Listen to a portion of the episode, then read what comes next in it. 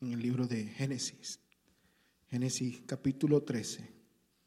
Vamos a estar leyendo los versículos del 1 al 17. Génesis capítulo 13.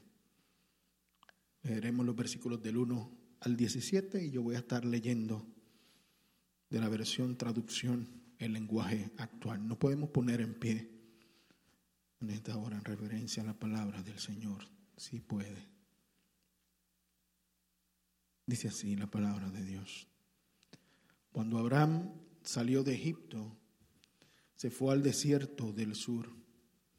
Se llevó a su esposa, a su sobrino Lot y todo lo que tenía. Para entonces Abraham ya era muy rico, pues tenía oro, plata y ganado. Del desierto del sur se fue avanzando poco a poco en dirección a Betel. Allí había plantado antes su tienda de campaña entre las ciudades de Betel y Ai. Allí también había construido un altar para adorar a Dios. Lot también tenía ovejas y vacas y tiendas de campaña. Era tanto lo que Lot y Abraham tenían que ya no podían vivir juntos en la misma región. Además, los cananeos y los fereceos también vivían allí. Un día hubo un pleito entre los pastores de Abraham y los pastores de Lot. Por lo que Abraham le dijo a Lot, tú y yo no debemos pelearnos, ni tampoco mis pastores y tus pastores, pues somos parientes. Hay tierra para todos. Te ruego que te vayas a otra región. Si te vas a la izquierda, yo me iré a la derecha si te vas a la derecha, yo miré a la izquierda, pero debemos separarnos. Lot miró a su alrededor y vio en el valle del río Jordán, nunca faltaba agua. Y es que antes de que Dios destruyera las ciudades de Sodoma y Gomorra, todo ese valle hasta Zoar era tan hermoso como el jardín del Edén y tan fértil como la tierra de Egipto. Entonces Lot eligió todo ese valle y se fue hacia el este. Y así Abraham y Lot se separaron. Abraham se quedó a vivir en la tierra de Canaán, mientras que Lot se fue a vivir en las ciudades del valle del Jordán, cerca de Sodoma. La gente de ese lugar era muy mala y cometía muchos pecados contra Dios. Después de que Abraham se separó de Lot, Dios le dijo, Abraham, allí donde estás, Levanta la vista y mira hacia el norte y hacia el sur, hacia el este y el oeste. Voy a darte toda la tierra que alcances a ver. Para siempre será tuya y de tus descendientes. También voy a hacer que tengas muchos descendientes. Y así como nadie puede contar el polvo de la tierra, tampoco nadie podrá contarlos a ellos. Anda recorre la tierra a lo largo y a lo ancho, porque yo te la estoy entregando. Padre amado, en esta hora, guárdanos mientras presentamos tu palabra. Amén y amén. Pueden sentarse, amados y amadas. Aquí vemos a Abraham, a Lot, sus sirvientes, fueron a Egipto huyendo del hambre, fueron allá buscando ayuda. Y pareciera como si allá Abraham se hubiera contagiado en tierra extraña, porque allá Abraham negó a Sara como esposa. Allá como que se puso medio egoísta. Solamente pensó en salvar su vida. ¿Qué iba a pasar con Sara? ¿A qué fue Abraham a Egipto? Mucho cuidado a donde nosotros vamos a buscar ayuda. Porque buscar ayuda en el lugar equivocado nos trae más problemas a los que ya tenemos. Nos añade más situaciones cuando llegamos a esos lugares. Pero ¿qué pasó con Abraham y Lot y Sara? Dios los rescata, los saca ilesos. Y continúan su camino de regreso al lugar de donde salieron, al camino y centro de la bendición. No por el lugar, sino que era la tierra donde Dios le había dicho, aquí es donde los necesito. Aquí es que necesito que se mantengan fieles. Y aquí es donde van a crecer como pueblo. A lo mejor nos podemos nosotros, y pensando en nuestras propias vidas, desviar en algún momento en la ruta y el plan de Dios. A veces por desespero, otras por desobedientes, otras por cabezas duras. Pero de alguna manera Dios busca cómo hacernos entrar de nuevo en su plan, en el camino que nos espera, en la tierra a la cual nos envió, a pesar de los desvíos, sea por accidente o por decisión propia. Pero lo que no podemos olvidar es que el Dios que rescató a Abraham de Egipto, después rescató al pueblo de Egipto ¿Cuántas veces va a tener Dios también que rescatarnos a nosotros de Egipto? Para que podamos entender y darnos cuenta dónde está la tierra y el lugar al que pertenecemos. El versículo 1 de este capítulo 13 dice que Abraham salió de allá con Sara y con, y con todo lo que tenían. Llegó a un lugar donde ya había levantado un altar para honrar a Dios.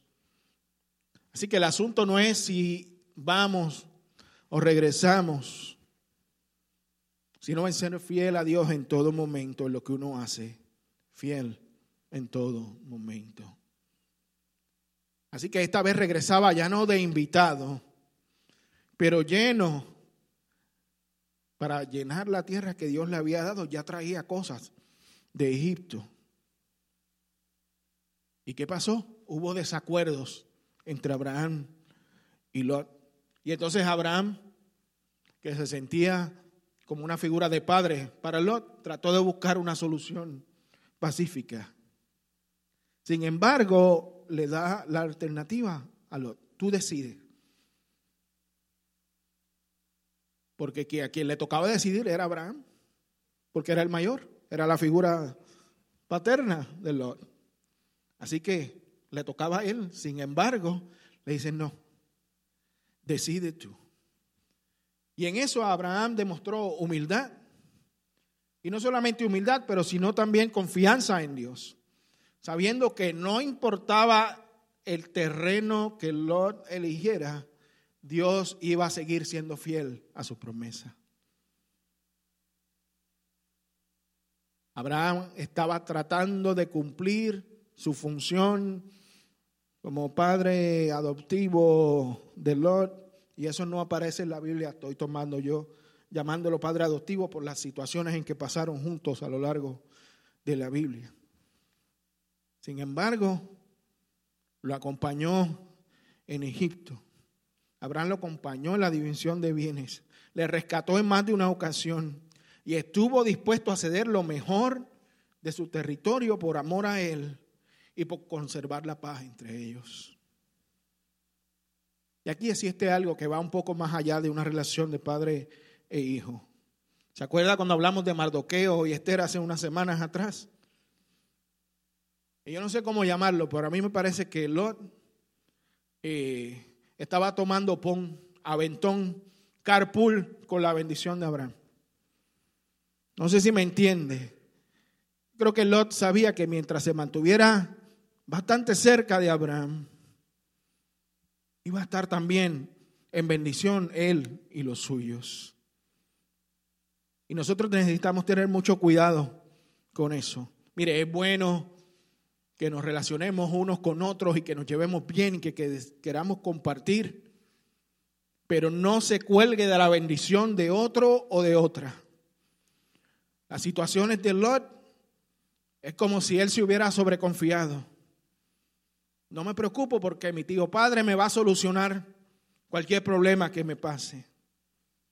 Él va a venir a rescatarme de cualquier peligro en que me meta. Y al parecer así fue. Lo rescató de peligro de hombres, de peligros de desastres, de peligros espirituales. No sé si Abraham en estos momentos tenía ese compromiso tan grande de cuidar de Lot y lo sobreprotegía un poco, o si su compromiso real de familia y de verlo como hijo era tan profundo para él que entendía que eso era lo que tenía que hacer. Sí le voy a decir algo. Tenga cuidado con el espíritu de Lot. Cuidado con pensar que la persona que nos cuida, la que damos por sentado, los tomamos a la ligera. No importa lo que me pase, él o ella me va a rescatar. Be careful. What do you think of those around you? Especially those who show and take care of us. They do it because they love us, because they bonded with us, even because they feel a spiritual connection to us. Let's not abuse that relationship. Porque tanto nos aman ellos y ellas, que en algún momento nos dirán, escoge tú, escoge tú, aunque parezca que eso es lo mejor y te estás quedando tú con lo mejor. Y aunque mi lugar no parezca tan atractivo, yo sé que mi Dios no me abandona y está conmigo mientras te bendice a ti en tus nuevos lugares, en tus nuevas circunstancias. No va a dejar de bendecir a quien te ha cuidado, aunque hayan tomado caminos separados. Si se fija, Abraham no le dio un discurso. No le dijo, mira muchacho aprovechado, sin vergüenza, tomando ventaja de mí. No hizo eso le dejó tomar su lugar. Porque Abraham estaba seguro que habría bendición para los dos. Porque su bendición no dependía del terreno que hubiera escogido Lot. Su bendición y su fe estaban puestas en el Dios que le habían dicho, sal de tu tierra y de tu parentela y yo haré de ti una gran nación. Abraham es bien interesante que él nunca consideró a Lot, sin embargo, como su heredero. Y en la oración y conversación con Dios en el capítulo 14 de Génesis, la preocupación de Abraham es, ¿quién va a heredar todas estas cosas? Mi siervo, que ni siquiera es hijo mío, el que se va a quedar. Así que por alguna razón, con todo las experiencias que habían tenido juntos, Abraham no veía a Lot como su heredero. No le da curiosidad eso.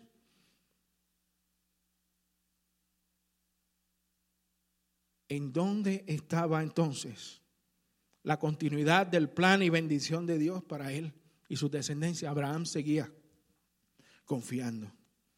Mire, hay tres cosas que debemos recordar de esta historia bíblica y sobre el carácter espiritual. Número uno, esté seguro y segura a dónde va. Segundo, busque su propia bendición espiritual. En tercer lugar, confíe en la palabra que Dios le ha dado.